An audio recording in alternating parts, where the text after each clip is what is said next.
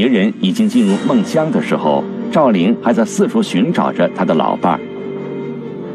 我一直寻思他转向，他迷糊了，转向了。其实呢，没转过向，一直是我都认为是下半夜了，呃，那个上哪哈那个也问不到路啊，都没人了那个时候。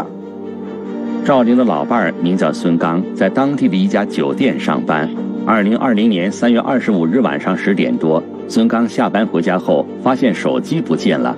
他猜测应该是落在了酒店里，于是就骑上电动自行车返回酒店拿手机。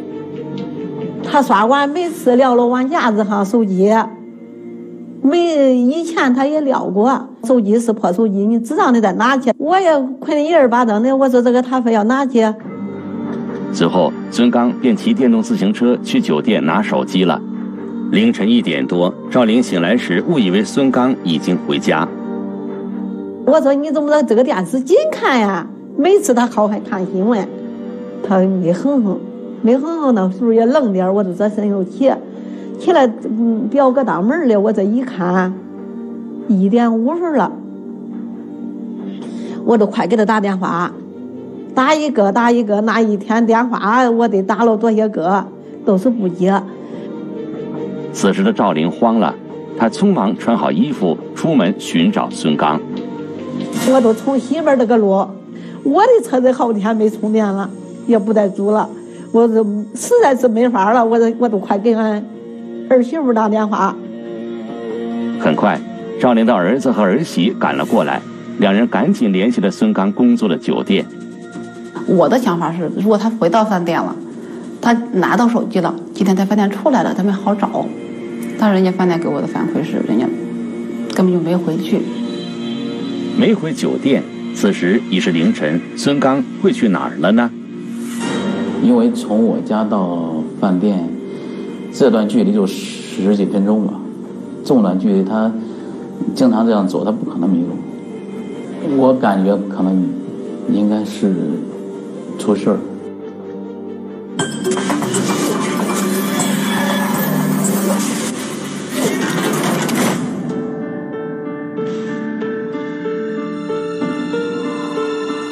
聚焦一线，直击现场。儿子笃信父亲孙刚出事儿了。我们来看看这张地图啊。孙刚家到酒店呢，一共有两条路。第一条路呢是经过湖滨路之后呢，转向东昌路、向阳路，最后呢到达酒店。这条路呢大约有七公里长。第二条路呢是一条小路，是孙刚平时走的一条路。这条路呢需要经过古城区，途经北关街。东昌路和向阳路，最后呢到达酒店，路程大约是三点九公里。那么根据他的妻子赵玲回忆说，当天晚上孙刚是骑着电动车出去的，每条路来回最多也就是半个小时。但是啊，直到二零二零年三月二十六日凌晨两点多，也就是距离孙刚离家已经有四个多小时之后，这孙刚仍然是没有消息。那么孙刚。到底去了哪儿呢？让我们一起进入今天关注的事件，了解它的来龙去脉。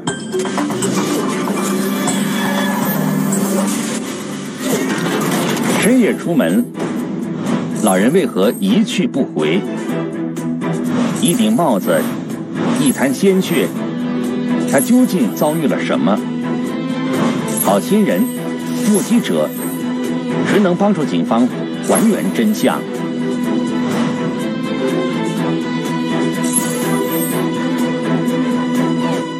走不完的一百五十米，一线正在播出。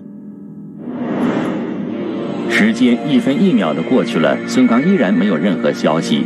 赵林和儿子儿媳决定再次沿着孙刚有可能走的两条路进行寻找，因为没有走辅道，走的是主道。然后，嗯，往辅道看，你没有看到。一直到凌晨四点多，赵林一家三口还是没有找到孙刚。那么孙刚会不会在路上出了意外？孙刚的儿子首先想到拨打幺二零进行询问。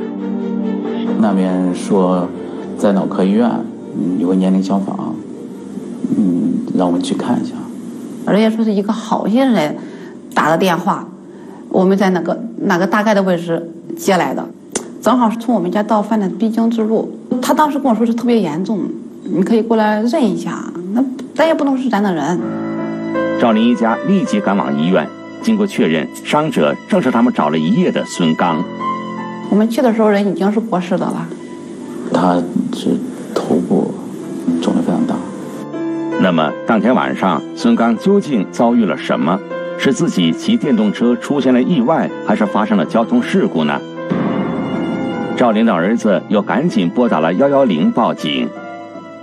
你好，我事故科的，谁报的警啊？现场在这边呢。报警的在那里，那家属。好。你报的警？怎么回事啊？我，我俺家俺家老俺家老先生，这个人是个出车祸，找不到找不到。你什么事啊？俺公公。你老公公？他是自己摔了，还让车撞了？他平时身体都挺好，他不会自己摔都不。他头头老大一块的都出了一些。他说：“我们也不认为是交通事故，就感觉他死的太蹊跷了。”事发当晚，幺二零救护车是在向阳路和区人社局北路的这个丁字路口接到孙刚的。这个丁字路口南北方向是向阳路，是一条主路，往北约一百五十米便是孙刚工作的酒店。向阳路也是孙刚前往酒店的必经之路。路口往东是区人社局北路。是一条通往居民区的小路，经过细致勘查，警方并没有在这里发现任何有关车辆碰撞的痕迹，现场只有一滩血迹和一顶帽子，看起来很像是一起单方面的事故。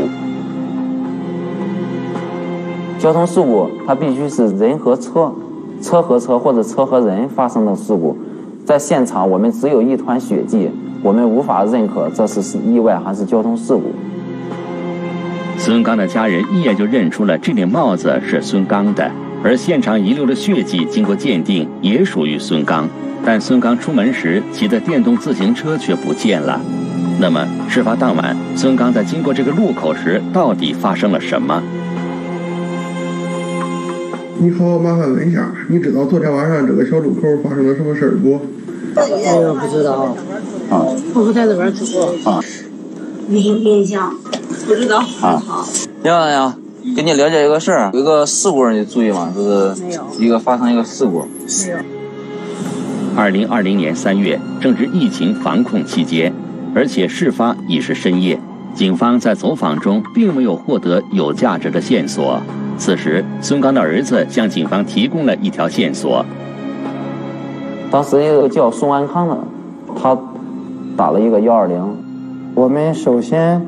与幺二零指挥中心联系，呃，获得了那个拨打急救电话的人的号码。那么，事发当晚，宋安康经过路口时，他有没有看到事情发生的全过程呢？他的出现会给警方带来更多有价值的线索吗？警方立即联系了宋安康。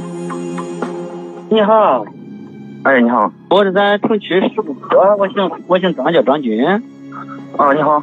昨天晚上你打了个幺二零，在襄阳金华襄阳南边，你看到一个一个现场是吧？对对对对。当时怎么回事啊？呃，回家我看路边上那个窗时我打个幺二零看着人。哦，你你当时开的车还是骑着骑骑着车？我开车，但是我都过去了。嗯。我是光看到人在地下躺着了。对，有个电瓶呢。光一个电动车。对。哦，你那个车有行驶记录仪吗？我那车没有。宋安康说：“当晚他只是开车路过这个路口，看到地上躺着一个人，出于好心就拨打了幺二零。至于之前发生了什么，他并没有看到。而在事发现场不远处，警方发现了一处监控，有一个公共设施呃视频，呃，正这个探头正对着呃这个路口。视频监控显示，二零二零年三月二十五日二十三点多，一名骑电动车的男子从向阳路由南往北行驶，在行驶到这个丁字路口时，与一辆从西边驶来的白色轿车发生碰撞。事发当晚，孙刚从家前往酒店必须经过这个路口，行驶方向也是从南向北，而且时间段也相差不多。警方推测。这名发生交通事故的男子极有可能就是孙刚。我们就立即联用电话联系了死者的儿子，呃，让他前来辨认。经过确认，监控拍下的正是孙刚在前往酒店的路上发生交通事故的全过程。这个视频给我们传达了一个明确的信号，就是，呃，老人的确是因为交通事故致死，而且。呃，车辆驾驶人驾车逃逸，这起案件就是一起交通肇事逃逸案件。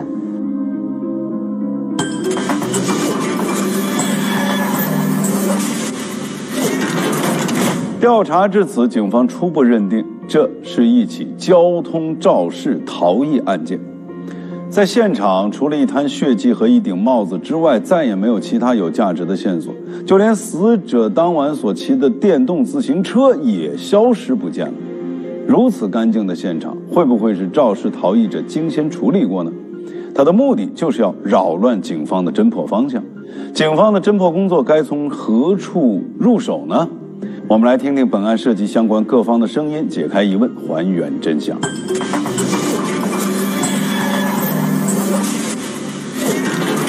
目击者的出现，能否为警方带来新的线索？凌晨出现的蒙被偷盗男子是临时起意，还是故意破坏现场？走不完的一百五十米，一线正在播出。由于案情重大，聊城市公安局交通巡逻警察支队立即启动道路交通事故逃逸案件侦破机制，成立交通肇事逃逸专案组，全力开展侦破工作。电动自行车，还包括这个肇事车辆，呃，都不见了，都不在现场。在以往的交通事故处理案件中，这是一个比较蹊跷的事情。经过反复查看视频监控，警方始终无法确定肇事车辆的车牌号码。然而，在接下来的视频监控中，警方却有了意外发现：有一个外卖小哥，正好从这路过，然后他发现了。当时有个受害者，然后倒在地上，旁边有一辆白色的轿车。监控视频显示，二零二零年三月二十五日二十三点十三分，这位外卖送餐员骑车到达案发现场后，在肇事车辆前停了一会儿，并且疑似用手机进行了拍摄。他可能找一些信息。很快。专案组通过外卖公司联系上了这位曾在案发现场出现过的外卖送餐员张鑫。等到我下班回家，然后在车再停一下，玩一下手机，开了辆车，然后拐到这个位置了。拐外位置之后，车我我听见咣啷一下一声，然后就当时出事故了，地上躺了一个人。当时这个司机是往前踢了一下货车。眼看肇事车辆想要逃逸，张鑫立即骑车追了过去。他应当时应该没有看见我在这里，我我在这儿，就是应该这大概这个位置，他移动了，然后我顺着骑着摩托车跟着就过去了。过去之后他又他又下来了。趁肇事车主不注意，张鑫拍了几张案发现场的照片。因为我怕他逃，所以手机拍车牌了。停止后没大会儿，我都我我就走了。随后，张鑫向警方提供了当晚他所拍摄的照片。嗯，当时因为比较紧张，再一个就是，因为这个白色白色轿车的驾驶员也在现场，可能怕引起对他这个打击报复，他没有拍下具体的这辆车的具体号码。线索一一中断，侦破工作一度陷入困境。为了寻找破案线索，专案组分成两组。一组继续以案发现场为中心进行走访排查，寻找有价值的线索；另外一组继续对路口处的视频监控进行排查。我们是一分一秒、一帧一帧的认真的查找这个监控录像，终于发现了让我们感到比较呃诡异的一幕。二零二零年三月二十六日凌晨四点左右，一个蒙着被子的男子出现在视频监控中。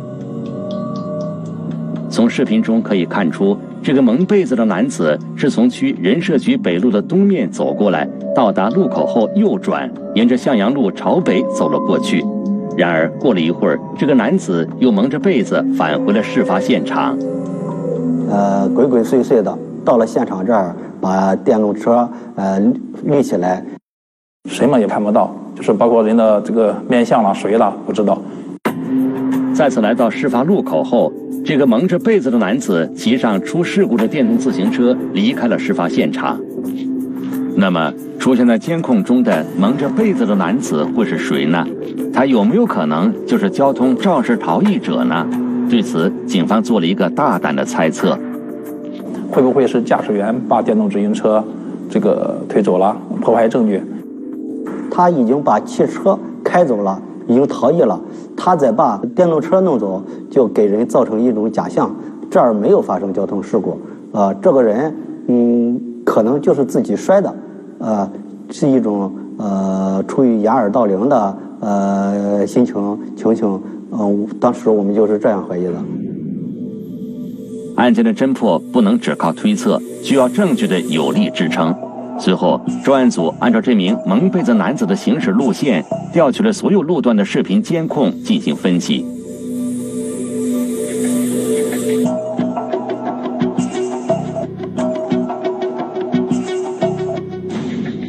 他骑着电动自行车，沿着向阳路一直向南，然后进入了东昌路，呃，又进入了卫浴路，最后一直到医院东门岗，呃，他就进入了地下停车场，然后就消失了。是不是他推进去了再出来，在医院只是经过一下，或者是干扰干扰一下方向？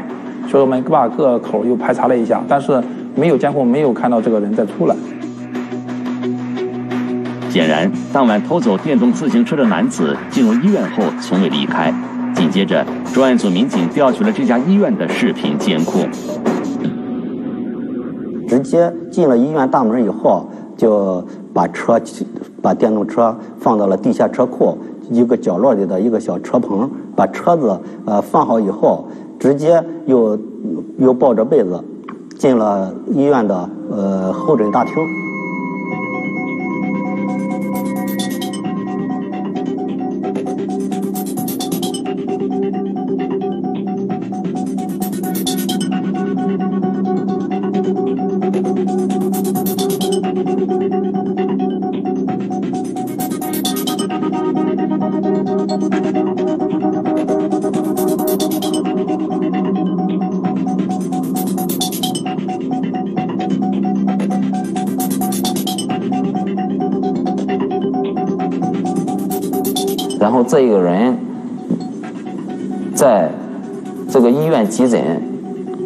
躺椅上睡了一宿。我们通过调查这些视频监控，寻找到这个人的比较清晰的一个照片。身高大约在一米八左右，体格比较健壮。在进一步的调查中，警方发现，二零二零年三月二十六日早上七点三十七分。该名男子骑着那辆出事故的电动自行车离开了医院，把被子放到了这个这个地下车库的小棚子里面，然后骑着电动车就顺着我们医院的道路，呃，就由南向北就行驶。后来行驶到其中一个路口以后，就这个人的影像就消失了。从监控视频中可以看出，该名男子对医院的环境十分熟悉。专案组据此推测。该男子极有可能是这家医院的工作人员。都不知道那儿有个地下。因为那个医院的南门晚上是不开的，是不开放的，只有东门开放。这应该是对这个医院这个整整整个情况情况比较详细。他即使不在医院内部上班，应该是以前有可能在这里上过班。那么他为什么会偷走案发现场的电动自行车呢？难道真如警方猜测的那样？他是交通肇事逃逸者吗？聊城市公安局交通巡逻警察支队立即抽调民警对医院进行走访。你认识这个人吧？有印象吗？有三十岁左右，一米八左右。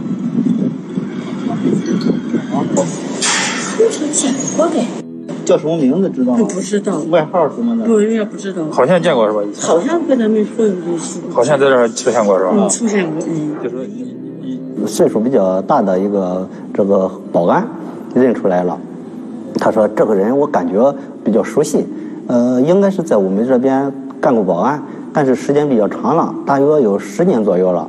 呃，我只记得他的外号叫金刚，叫黑金刚。因为时间相隔久远，专案组在医院并没有获取到该名男子的具体信息，刚刚排查的线索又中断了。保安口中所说的黑金刚到底是谁？他现在又在哪里呢？我们侦查人员提出了疑点，他说：“既然这个人会顶着被子出来推着电瓶车，那应该是不会太远，没有人就是说傻到替那个就是说披着被子跑好几条街去推这个电瓶车。再说这么晚了，谁能知道这辆这儿有一辆电瓶车这样，或者是正好路过，或者是家附近能够发现这个事儿了，才会去抬电瓶车。”所以我们就以现场为中心，呃，朝呃南北还有东面，因为东面就是密集的居住小区，呃，我们就朝着这个方向加大力度进行排查。很快，一条重要线索反馈上来。好像有点模样的，在那啥子呢？干活。他今天给他到到到这个报案。给他买五险，他还不干了，我家伙。看着像，看着像哪儿？看像他。呃，姓刘，叫金刚，啊，看这个体貌特征也比较像。呃，据说平时啊也是呃，经常偷偷摸摸的有这个前科。刘金刚，聊城市本地人，没有正当工作。经过对刘金刚的进一步调查，警方首先确定他就是案发当晚偷走电动自行车的男子。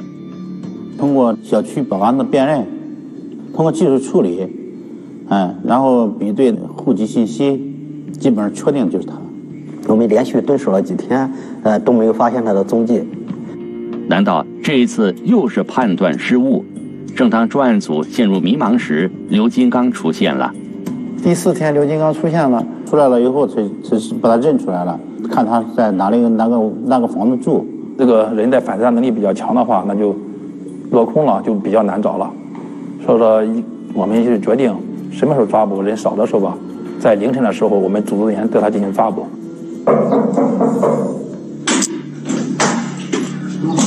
多少？金刚在家里吧，大娘。啊，没。二零二零年四月二日早上六点，专案组决定对刘金刚实施抓捕。别动了，别走，别动。公安局的别动！啊，等会儿啊，把你出来呗。下来，下来，我感冒了，你先说停。你下来，你起来。面对警方，刘金刚承认了案发当晚自己偷盗电动车的事实。那么，他是不是案发当晚的交通肇事逃逸者呢？知道为什么把你带到公安机关来吗？对呀，知道了是吧？对，嗯。咱没犯过什么事儿，嗯，就那一个事儿。你当时是回家以后，搁家里拿了点东西又来推的电动车，还是直接把电动车推走了回家？不记得了。嗯？不记得了。啊，你看监控吗？当时你怎么顶着被子。顶着被子。真不记得了。嗯？真不记。你当时为什么把电动车骑走？那不是喝酒了吗？脑子不清醒了。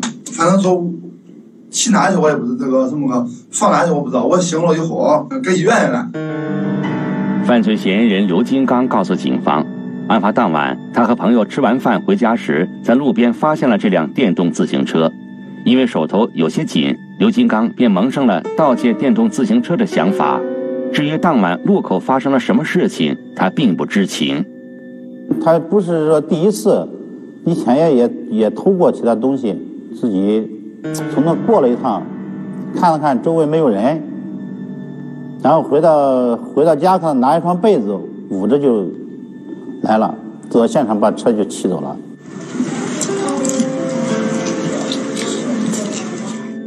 根据犯罪嫌疑人的供述，专案组在当地的一家电动车店找到了这辆出事故的电动自行车。二十六号早晨买了辆电动车，是是二百块钱。那个电动车呢？电动车这辆看一个。对啊，我。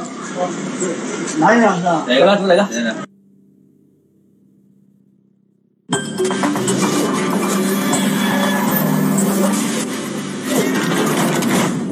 警方通过侦查证实了刘金刚的说法。案发当晚，刘金刚是见财起意，从事故现场偷走了死者的电动车，而肇事逃逸者呢另有其人。那么这个人是谁呢？从事发的路口再往前走，监控视频就没有了。于是啊，警方开始倒查这辆肇事车的行车轨迹。那么警方会有新的发现吗？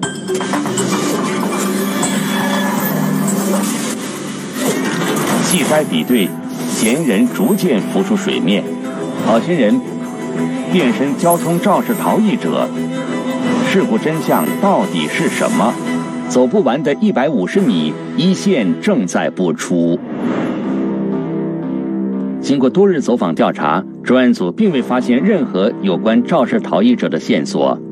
为了尽快破案，专案组以案发的这个丁字路口为起点，调取周边路段的监控录像，倒查肇事车辆的行车轨迹。当时再往往后去的话，这辆车是经过一小路口了，到前面没有监控了，那只能说来车的方向，这辆车从哪来的？我们随着这个车的来的方向，一个路口一路排查，推到头天的下午，看到这这辆车从那个路口过，哎，能够清晰的看出来它的牌子了。通过卡口数据，我们确定了这辆车的车牌号和车型。据交管平台查询，这辆白色轿车所有人为史军，女性，聊城本地人。然而，视频监控显示。案发当晚，驾驶这辆轿车的是一个男子。那么，他和史军是什么关系呢？当时就怀疑是不是呃车主的丈夫，因为基本上每家呃有条件的都能有一辆轿车。到那个时间点儿，外界的可能性就不大了。然后通过他登记的电话号码给他打电话，通过那电话确认，确认他那个车辆是他的，但是这辆车。不在他手里。史军告诉警方，这辆白色轿车早在两年前便送给他的表姐了，自己也不清楚案发当晚是谁在驾驶这辆轿车。喂，你好，哎，我事故科，我是廖成。哦，你好。你有一辆白色的 P 车吗？哦，那个我过户给姐姐了。你没办过户的，现在这个名车还是你的名。我是。周一的时候，二十三号，我那个去开的二手车发票。啊，你光开的发票啊？呃，你还没上车管所的。对，因为他上班了，然后一直也没那个过户去呢，估计是。这个车现在在谁手里了？车在他手里了。他是哪里的？他这个人？车他就是聊城的。我们又和他的表姐联系，然后确定了这辆车一直是他的表姐夫宋安康在在驾驶。宋安康这个名字引起了专案组民警的注意。案发时拨打幺二零的好心人也叫宋安康，难道这是巧合吗？我们就做了一个大胆的猜测：会不会，嗯，我们原来认为的好心人会不会就是真正的肇事车的驾驶员？呃，我们与呃史军的表姐联系确认宋安康的手机号码，经比对。与在事故现场拨打幺二零急救电话的宋安康的宋呃手机号码是完全一致的，我们就立即又和呃宋安康进行电话联系，就问昨天晚上是他在开的这辆车吗？宋安康对这件事也倒没有否认，说就是他开的。根据进一步的调查，警方确定案发当晚的好心人宋安康正是这起交通肇事案的嫌疑人。然而，面对民警的讯问，宋安康矢口否认自己肇事逃逸。你知道自己发生交通事故？知道。我感觉我该做的就正常，我看到我打幺二零，我就正常，我直接老二人把他拉走了，我我就回家了。你给他说话了吗？我没跟他说，我不认识，我跟他说，我直接光看到他在那躺着，打幺二零。三幺七，就是这个是吧？很快，警方找到了宋安康案发当晚驾驶的白色轿车，并对车辆进行了勘查。小尺子，那小尺子，可能这里，嗯，这里。发现它的右前方有刮蹭的痕迹，然后他的反光镜也有碰撞的痕迹。经过鉴定呢，和这个电动自行车的这个痕迹相符。我们就传讯他啊，让他配合我来调查。在证据面前，宋安康终于承认了自己交通肇事逃逸的事实。据犯罪嫌疑人宋安康供述，案发当晚他开车回家。到达向阳路与区人社局北路的丁字路口时，正是他低头拿手机打电话的瞬间，导致事故发生并酿成惨剧。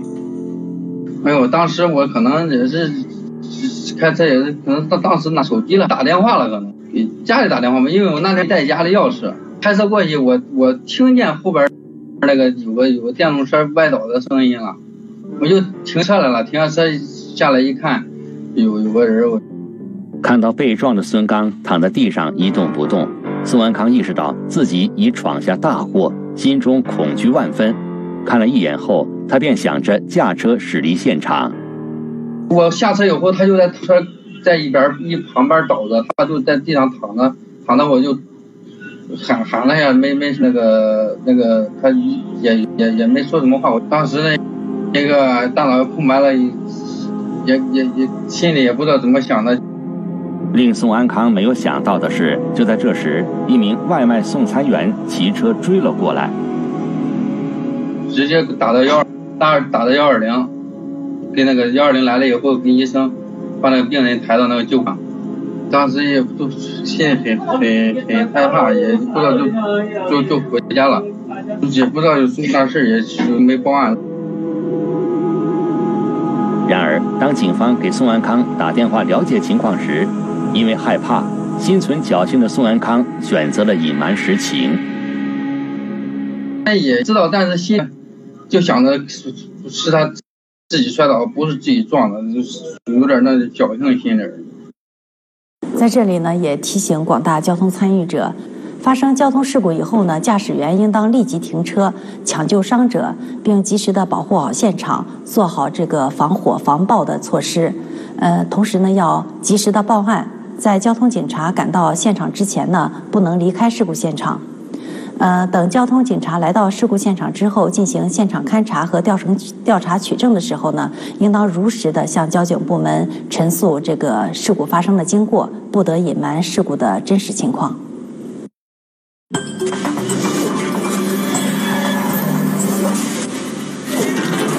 看似意外的事故背后，却总是有着或多或少的必然性。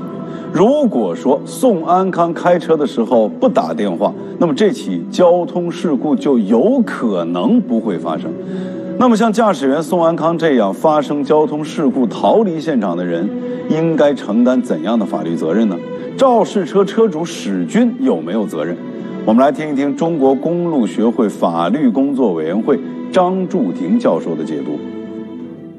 交通肇事呢，判三年以下有期徒刑或者拘役的，有下面三大类的情况：一类就是死亡一人或重伤三人以上，负全部责任或次要责任，要构成犯罪；那么第二种情况就是死亡三人以上，负同等责任的；第三种情况是在没有人员伤亡情况下，财产损失的，那么无能力赔偿额三十万以上。是构成犯罪的。那么你只要一逃逸，都是直接定罪量刑是三到七年。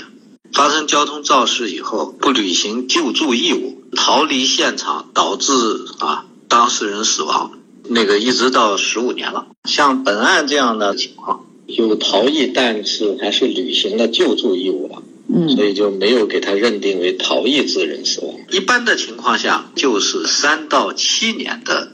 啊，有期徒刑。关于这个车主法律责任，针对本案的情况看，当事人之间已经以买卖或者其他方式转让交付了车，但还没有办理登记手续，发生交通事故造成损害的，属于机动车一方责任的，是要由买方承担赔偿责任。一旦发生道路交通事故，要积极的抢救伤员，打电话报警，保护好现场。而那种漠视法律的逃避，只会让自己陷入更大的麻烦当中。那目前呢，本案也已经进入了司法程序。